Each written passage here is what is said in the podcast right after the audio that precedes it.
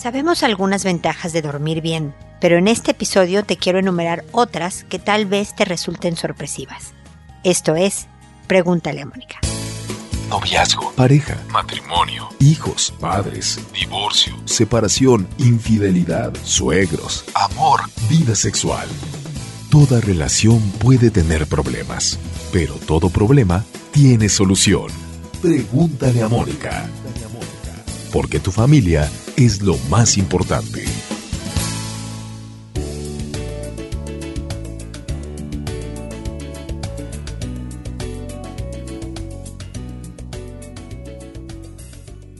Bienvenidos amigos una vez más a Pregúntale a Mónica. Soy Mónica Bulnes de Lara. Como siempre, feliz de encontrarme con ustedes en este espacio que hablamos, la verdad es que de cosas que tal vez ya saben. Pero, por ejemplo, ¿sabías que dormir mal te engorda? Estudios han demostrado cómo quemamos menos calorías cuando no hemos dormido bien. No una noche, por favor. Esto es importante saberlo. No creas que porque hoy dormiste mal, mañana estás más gorda. Es etapas largas de no dormir o toda una vida de no dormir bien, ¿no? Dormir mal promueve la depresión, obviamente hay muchas o que posiblemente ya sabes que mejora tu, tu atención, que te reduce el estrés, que evitas accidentes, que mm, ya dije lo de bajar de peso, que incrementa tu memoria. Entonces es bien importante que promuevas el bien dormir. Todos nos, no, no todos, mucha gente se queja de dormir mal en las noches, pero realmente hace pocos cambios serios en su vida para promover el bien dormir. Les voy a contar un, secreto. Yo sufro, ya les había contado hace tiempo, de una enfermedad que como efecto secundario me da artritis que es una enfermedad inflamatoria, se inflaman las articulaciones. Bueno, pues investigando diferentes formas de mejorar mi calidad de vida, dejé el café y dejé los refrescos, las gaseosas, las bebidas desde hace mm, dos años ya. Eh, hace dos años no tomo un refresco, no tomo un café, eh, generalmente tomo agua o algo, agua de algún sabor, por ejemplo una limonada en un momento dado, o test de manzanilla, ¿no?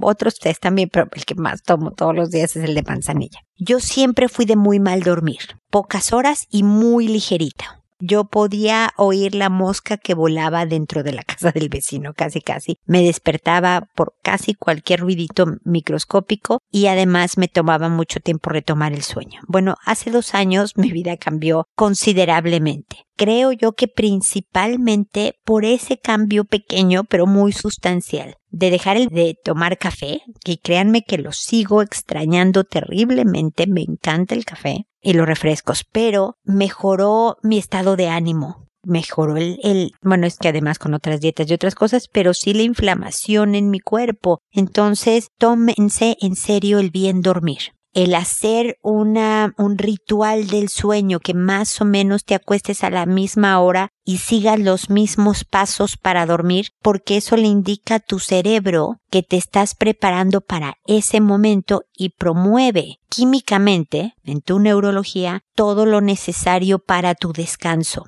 es un acto de supervivencia física y emocional el que tú duermas bien. Para tener más paciencia, más motivación, te hace más optimista el dormir bien. De verdad, las ventajas que pueden parecerte menos evidente no es nada más sentirte más descansado y ser más productivo y tener más energía. Hay otro impacto a nivel familiar, personal, profesional que es importante valorar y de verdad hacer los cambios hacia eso. Vete gradual. No te estoy diciendo que dejes el café de la noche a la mañana, los refrescos también nunca jamás. No te vas a volver a desvelar nunca. No vas a... No, no, no. Si quieres nada más, por el momento deja las bebidas gaseosas, los refrescos. A ver qué tal. Y mantente en ese nuevo hábito. Y observa los cambios que hay, no solo en tu cuerpo, sino también en tus actitudes y en tu forma de encarar ciertas cosas. Te puedes encontrar con la sorpresa de tener un poco más de voluntad para el siguiente paso, etcétera, etcétera. Cuídate. Gracias a que te cuidas, tu vida es mejor y la vida de los que te rodean es mejor. Y si lo tuyo es cuidar a otros, solamente estando tú en las mejores condiciones lograrás mejor también este objetivo. Así que cuídate y empieza a promover tu bien dormir.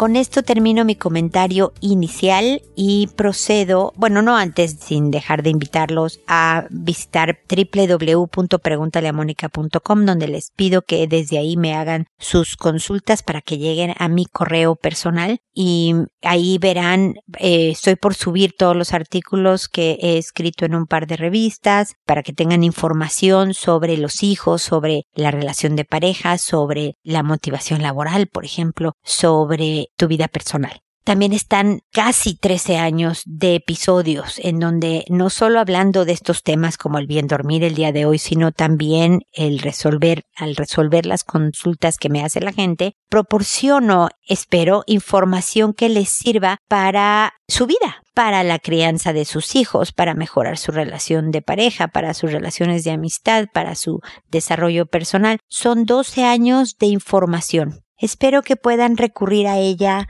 no solo para cuando la necesiten, sino también como parte de su preparación como padres, como persona que forma parte de una relación de pareja, como en su vida personal, su desarrollo y crecimiento como individuos. Ahí está para ustedes, visiten la página y videos, síganos en redes sociales, Instagram, Twitter, LinkedIn, Facebook, estamos en YouTube con videos. De verdad, psicopatéenme, porque de verdad lo único que busca Pregúntale a Mónica y sus anexos es serles de utilidad. Ahora procedo a responder sus consultas, que como saben lo hago por orden de llegada, que a todo mundo le cambio el nombre para tratar de mantener su anonimato, que lo hago por audio y no por escrito porque tengo la intención de poder darle alguna idea, sugerencia, no solo a quien me escribió con una consulta, sino también al que está escuchando el programa y no necesariamente nos haya escrito y pueda tener alguna situación similar. El, el objetivo aquí es multiplicar la ayuda. Y sin más preámbulo, me voy ahora con sus consultas, empezando con Tatiana. Tatiana nos dice, hola, mi sobrino tocó a mi sobrina sus pompis, la besó y le quiso tocar sus senos. Ella en ese momento estaba dormida, pero estaba sintiendo y reaccionó. No sé qué hacer, cómo reaccionar ante él, cómo ayudarlo, eso que hizo está mal. Son primos, ayúdame por favor. Tatiana, gracias por tu consulta. De manera general le pido a las personas que me escriban, a pesar de que cuando me, me, escriben hay un formato en que me dicen las edades de sus hijos, cuánto tiempo tienen en alguna relación, si están en alguna relación o no, todo este tipo de cosas, es bueno que me lo escriban eh, dentro del mensaje para, hay veces que yo lo incluyo cuando tengo esta información completa, lo incluyo en el mismo texto para que los demás podamos escuchar de qué estamos hablando. Entenderás, Tatiana, que es distinto que un sobrino de seis años le toque los genitales e intente besar a su primita de cinco a que si el sobrino tiene 15 y, la primita tiene 10 o tiene 7 o tiene 3, me explico. Entonces, esta información siempre es útil. A pesar de que efectivamente, no importa que tenga 3 años, 5 o 14, nunca es bueno estar tocando los genitales intentando besar gente cuando está dormida. Si la edad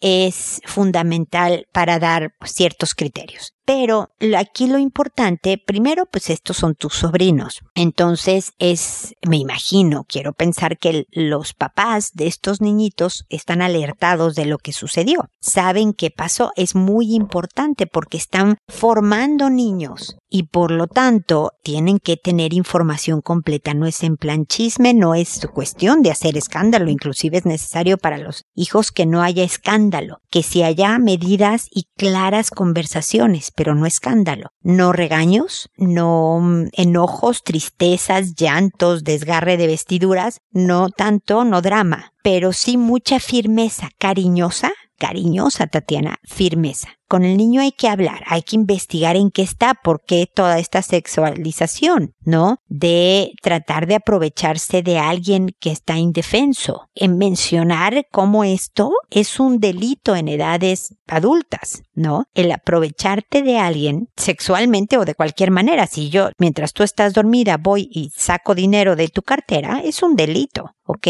Bueno, el tocar gente que está dormida, que está alcoholizada, que está, es un delito. Entonces tienen que estar conscientes los, los hijos, no solo del impacto legal que esto tiene en sus vidas, sino el por qué les hace daño emocional, psicológicamente este tipo de conductas, porque es importante para su desarrollo físico y emocional y el desarrollo de los demás, el no hacer este tipo de cosas, porque es a veces natural sentir la curiosidad, el deseo, el impulso de querer hacerlo, pero que no porque lo sientas debes de actuar al respecto y qué herramientas les das para que puedan defenderse de estos impulsos. ¿Qué hago si veo que mi prima está dormida y yo tengo ganas de tocar unos senos? La verdad es que tengo curiosidad de ver qué se siente o las hormonas me están jugando una mala pasada y estoy excitado y entonces quiero desahogar así mi impulso. Y, ah, bueno, hijo, vete a donde hay adultos, que los adultos a tu alrededor sean los que te detengan. Vete a dar una vuelta a la manzana si tiene edad para salir solo a dar la vuelta a la manzana. Date un regaderazo de agua fría. O sea, realmente dale salidas adecuadas, porque esta hijo te va a meter en problemas con nosotros, tu familia, con tus familiares, a lo mejor dependiendo de quién ataques con tus amigos y hasta con la ley. Entonces se trata, por eso hablaba de hablar con claridad,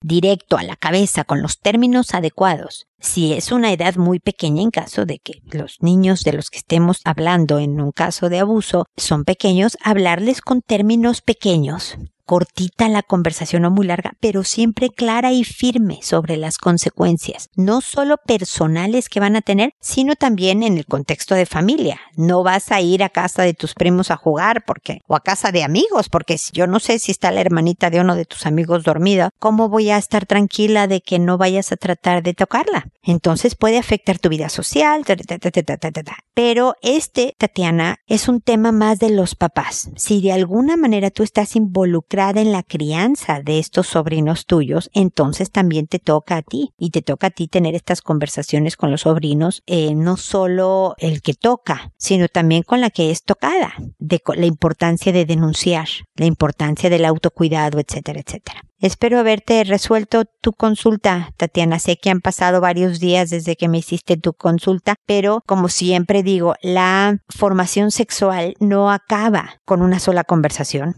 No debe de ocurrir solo cuando hay un evento de este tipo. La formación en valores, en formas adecuadas de comportarse, en el manejo de impulsos, en entender en la etapa en la que estoy, empieza, bueno, casi casi desde que el pequeñito camina hasta que ya es un adulto. Así que creo que no llego tarde a pesar de que esto ya pasó hace tiempo. Hay que retomar puntos y explicar la etapa y cómo hay cosas normales y hay cosas que no lo son y que hay que tener cuidado y hay que acercarse a alguien para platicarlas y demás, ¿ok? Espero que sigamos en contacto, Tatiana. Valentín, por otro lado, me dice, hola Mónica, mi problema es que quiero tener la tuición de mis hijos porque su madre tiene desequilibrio emocional y está mal influenciada por las personas que la rodean. ¿Cómo puedo hacerlo? Gracias. Valentín, creo que ya sé que me tardé varios días en responderte, pues no tengo eh, la posibilidad de responder de inmediato a las consultas de quien me escribe. Y todo para que yo te diga que esta es una cuestión de un juzgado, de abogados no es de psicología. O sea, claro, un psicólogo eventualmente va a tener que evaluar a tu mujer para poder eh, valorar su desequilibrio emocional que dices que tiene, ¿no? Entonces tú pones la demanda para tener la patria potestad de tus hijos diciendo que es porque la mamá está desequilibrada emocionalmente y las leyes, la corte debe de asignar un psicólogo que le haga los estudios a la señora, los especialistas, trabajadores sociales y demás que hacen entrevistas para poder comprobar todo esto. Valentín, entenderás la importancia que tiene para unos hijos tener a su papá y a su mamá involucrados en su vida, aunque estos papá y mamá estén separados. Por lo tanto, no se toma la ligera el, el separar o quitarle a la mamá la, la tuición de sus hijos. Muchas veces por el mismo pleito en la relación de pareja es que se dicen cosas Hay muchos casos, tristemente, Valentín, en donde una señora puede eh, denunciar a su ex pareja, ex esposo, de que abusaba a sus hijos solo para poder quitárselos, sin que de verdad fuera cierto esto del abuso que el papá hacía de los hijos. A veces, tristemente, sí es verdad, pero es por parte de la corte la que tiene que investigar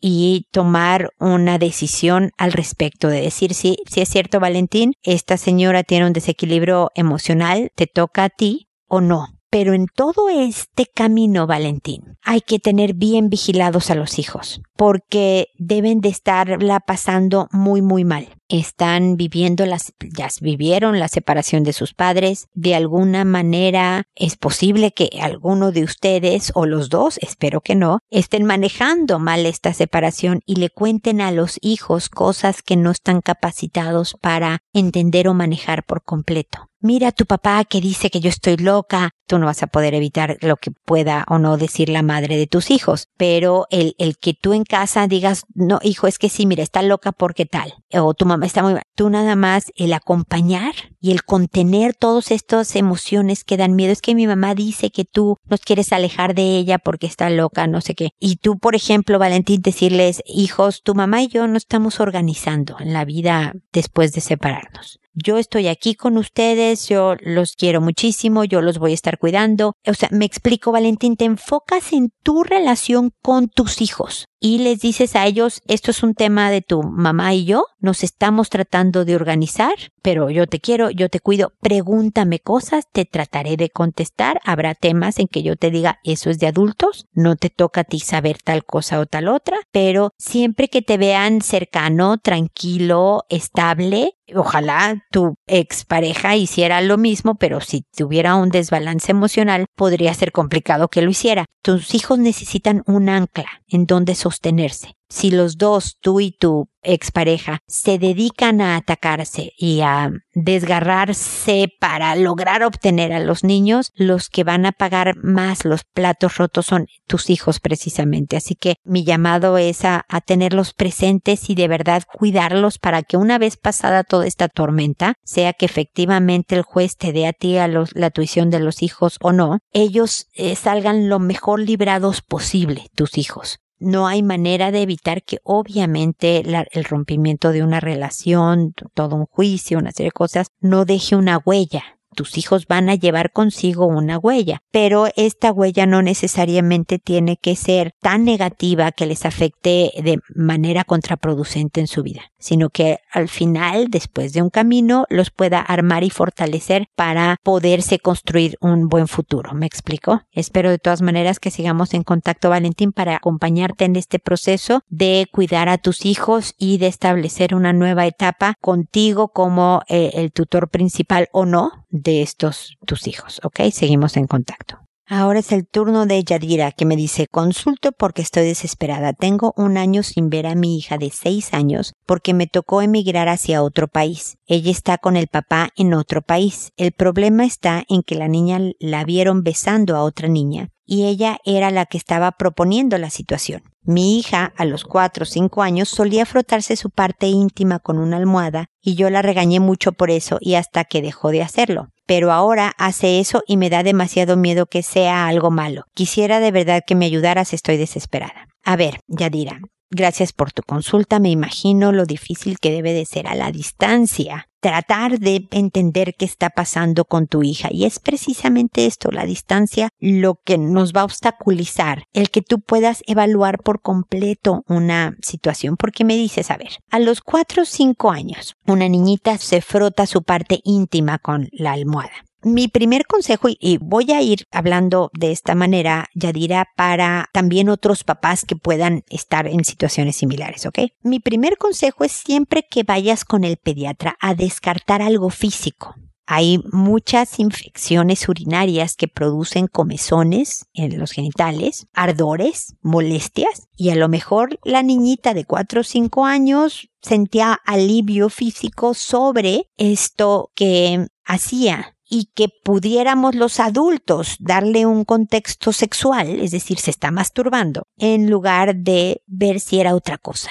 Pasa. he contado el caso de unos papás en donde me decían que su hija hacía unas pataletas espantosas, unos berrinches horribles, y se pegaba con, en la cabeza con las paredes. Resulta que cuando la niña empezaba a llorar, entonces tenía un problema de infección muy serio en los oídos y que al golpearse en las paredes, por un segundo la niña lograba, no sé si destapar los oídos o qué hacía, que sentía un poco de alivio. La niñita tenía como tres años o alguna cosa así, ¿no? Es decir, ayudó la forma en que hacía pateletas. Efectivamente, la niña estaba haciendo un berrinche, pero su expresión del berrinche era muy distinto después de que se arregló el tema de los oídos. Entonces, primero descartemos, ya sé que tu hija ya no tiene cuatro cinco años y, ya no se frota sus partes íntimas con la almohada, pero descartemos lo físico, ¿ok? Y si no es, no, no tiene ninguna infección, efectivamente la niñita se estaba masturbando, porque resulta, Yadira, que frotarte tus genitales con una almohada, por ejemplo, como lo estaba haciendo, es algo placentero. Suena lógico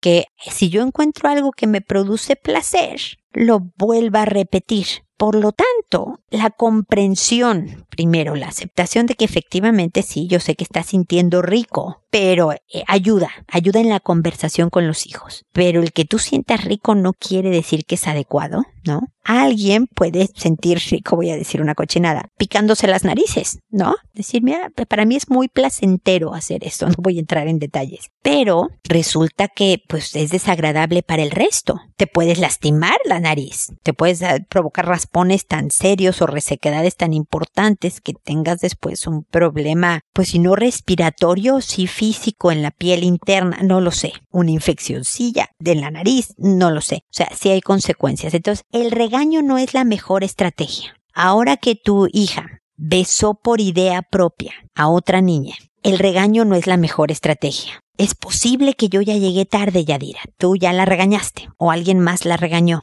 pero siempre podemos echar marcha atrás en la forma en que estamos manejando una situación. Entonces, también necesitamos investigar más. ¿De dónde sacó esta idea? Quería, vio una película, quería saber cómo se sentía un beso, está viendo videos inapropiados, no le están supervisando bien en cuanto al manejo de Internet, de dispositivos de celular, no están bloqueados porque se pueden bloquear. Hay Google Kids, que es para hacer investigaciones pero apropiadas para niños, que un niñito pueda poner cualquier cosa en Google, que no haya problema. Hay forma de bloquear en el celular, en la computadora, en el tablet, los eh, aplicaciones, sitios de internet, etcétera, que puede visitar a un niño, los videos que puede haber en YouTube, todo esto, de tal manera que no tenga acceso a cosas inapropiadas. Está fallando esa supervisión y entonces tu hija está viendo videos, películas, contenido inapropiado apropiado que la ha sexualizado un poco más y la curiosidad fue mucha y pues se encontró que una amiga era lo más fácil, menos comprometedor que un amigo, ¿no? Porque a los seis años es muy difícil que una persona tenga claridad de si es o no homosexual, ya dirás, si eso es lo que te preocupa. A lo mejor si te hubieran dicho, ah, fíjate que le dio un beso a un niñito, te preocupara menos, ¿ok? Pero a los seis años es muy difícil generalmente todo el proceso de reconocimiento de una persona al saberse homosexual ocurre más adelante pubertad y adolescencia. No quiere decir que en la pubertad o en la adolescencia es que se hacen homosexuales, no, ya diré, eso ya sucedió desde antes, pero se descubren a sí mismos, se reconocen a sí mismos como atraídos a personas del mismo sexo, generalmente, hay sus excepciones, claro, a partir de pubertad, adolescencia, estas otras etapas, en donde todas las hormonas y todo este proceso de atracción hacia otra persona ocurre. A los seis años no. A los seis años pudo haber sentido curiosidad qué se siente dar un beso en la boca. Porque sabes que mamá vi un comercial de Coca-Cola. Ya, ahora que Coca-Cola me pague derechos de autor, no es cierto. De Coca-Cola, mamá. Y se dieron un beso unos señores, o sea, una pareja, y yo quería saber qué se sentía. O no, fíjate que esta niñita la quiero mucho y quiero que sea mi novia y, y le quiero dar besos y, o sea, toda esta conversación es bueno tenerla con la hija, ver en qué está parada desde dónde viene todo esto. Y como me acabas de oír decir en respuestas anteriores, esto no es de un solo evento de, a ver, te descubrieron besando a otra niña, ya te castigaron, ya te regañaron y te dijeron que eso no se hace, ya, no volvemos a hablar del tema. Así no se educa en sexualidad. Es bien importante explicarle lo normal que es sentir curiosidad, lo normal que es sentir ganas de hacer algo pero que no necesariamente es adecuado hacer. Yo puedo ver a un super galán por la calle y decir qué bárbaro, qué atractivo, sentirme atraída por esta persona, pero soy una mujer casada y entonces no me voy a aventarme al cuatens, ¿no? En la calle. O sea, hay situaciones que impiden, hay edades que impiden, hay contextos que impiden. Tu hija de seis años no debería de estarle dando besos en la boca a nadie. A nadie, niño, niña, perro, a nadie pero es normal que pueda sentir la curiosidad y explicarle por qué debe de esperar para los besos en la boca, qué significan y qué sucede cuando alguien, tú ves a alguien dándole beso en la boca a otra persona. O sea, necesita educación de vida real del mundo, Yadira. Entonces, a pesar de que ya pasó, el evento, puedes sentarte o hablar con ella, ojalá por algún tipo de video, verse a la cara es importante y decirle, fíjate que me quedé pensando en lo que pasó el otro día y tenía curiosidad de preguntarte, hijita, qué pasó o por qué, por qué ella o cuéntame de qué estás viendo en tus juegos de, de, no sé, de celular o cuál es divertido, qué, qué tienes que hacer en ese juego, qué bien. Oye, cuando vas a casa de amigos y amiguitas, ¿a qué juega? O sea, métete en su vida, que seguramente lo estás haciendo, pero que no parezca interrogatorio, ya dirá en diferentes pláticas cortitas, un día sí, tres días no y demás, para ver en qué está tu hija y que la puedas orientar hacia lo adecuado. Ojalá con el papá de tu hija también tengan, lo pongas a escuchar mi respuesta y tengan entre ustedes conversaciones para que estén en el mismo renglón. No se trata de que te le vayas a la yugular al hombre a decirle que no está supervisando lo que está viendo en la televisión o en el celular o en el... Eh, porque al parecer esto de que tenga curiosidad de andar besando es porque a lo mejor está haciendo, viendo cosas. No necesariamente. Es, oye, tengo esta inquietud, tal vez debamos, aunque tú estés en otro país, eh, lejos, debamos de ser bien cuidadosos porque estos niños que son tan expertos en tecnología, debamos de ser bien cuidadosos en, en, en cómo está manejando los dispositivos. Hay el, el tablet, el celular, yo no sé cómo configurar ah, para bloquear cuentas o aplicaciones o, sitios, pero a lo mejor, no sé, tu primo que es tan tecnológico o alguien en tu oficina o puedas hacer con el celular de la, niña que a los seis años no debería de tener celular, pero por si acaso. ¿Me explico? Es prepararte prepararse como pareja, como padres de esta niñita y actuar en consecuencia pero siempre sin regaños, sin alteraciones, porque lo que luego pasa con los hijos, Yadira, es que dejan de contar. Hombre, me va tan mal que mejor no le digo a mi mamá que le volví a dar otro beso a esta niña. Y la verdad es que tú quieres que te cuente para poderle decir, mira hija, para allá no te vayas, vente de este lado. Claro que habrá cosas que tengan que tener consecuencias, es decir, un castigo. Pero nuevamente es distinto castigar con una plática tranquila, abierta, lógica, que la niña entienda por qué está no puede ir a casa de la amiguita por un tiempo porque no está siendo buena en controlar este tipo de conductas. Ah, y el, yeah, ¿cómo es posible que hagas eso? Esto está mal. No sales todo el fin de semana. No entendió nada. No aprendió nada y tú lo que quieres es que tu hijo aprenda sobre este tema y sobre cualquier otro para que pueda tomar mejores decisiones más adelante a pesar de que solo tienes seis añitos, ¿ok? Yadira, como he dicho antes, espero que sigamos en contacto para poderte seguir acompañando y ayudando en esta formación de tu hija en todo lo que es el tema sexualidad. Apenas empieza, tiene seis años, te faltan muchas etapas por recorrer, así que es importante que escuches otros episodios, que te prepares en todo este tema de la sexualidad para poder ayudar a los, a los hijos, ¿ok?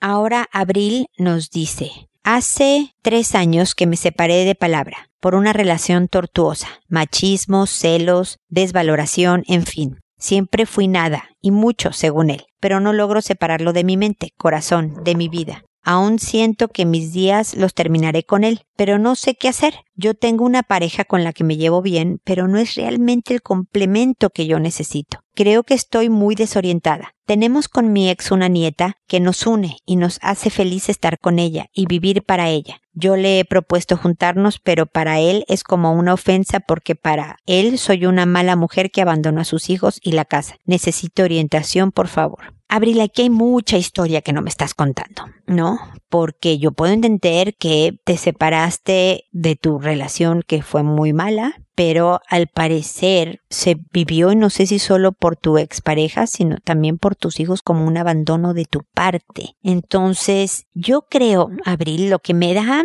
me deja como sensación tu correo, es que tú como persona solita, no con relación de pareja, no como abuela, no como mamá, no, tú no estás bien.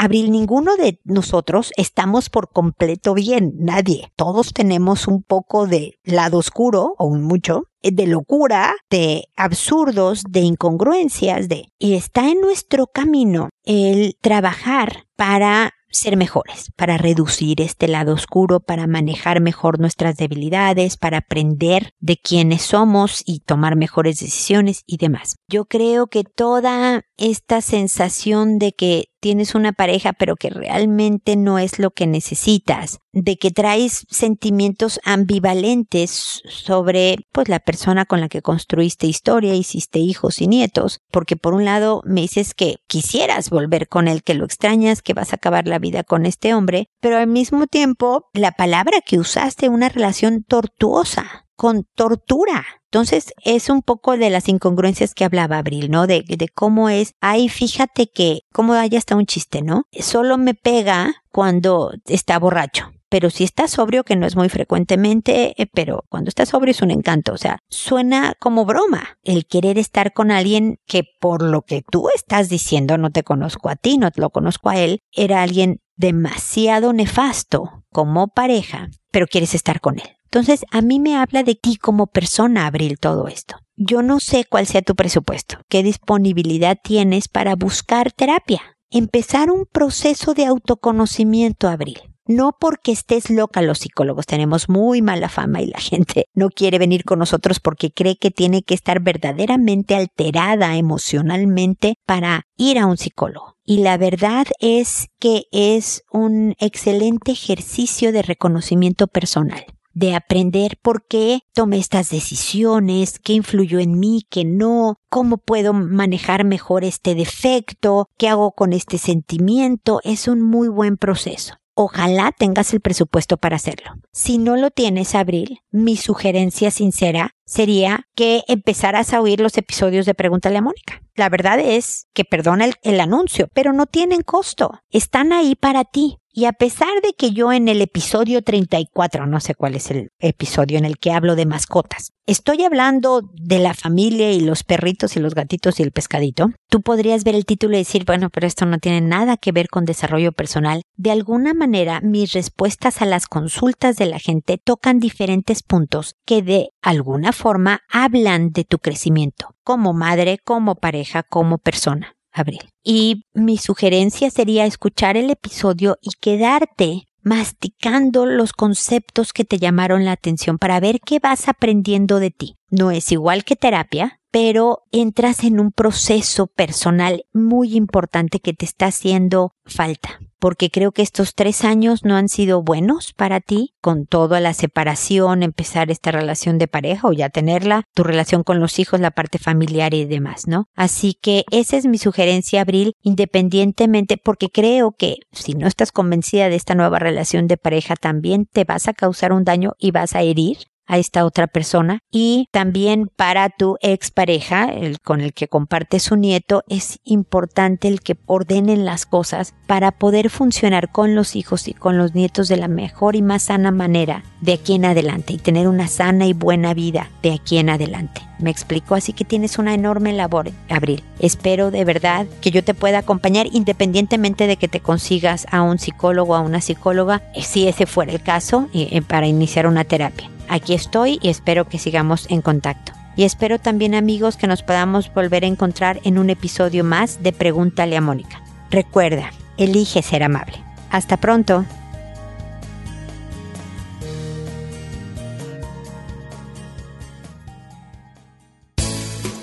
¿Problemas en tus relaciones? No te preocupes, manda tu caso, juntos encontraremos la solución. www.preguntaleamónica.com Recuerda que tu familia es lo más importante.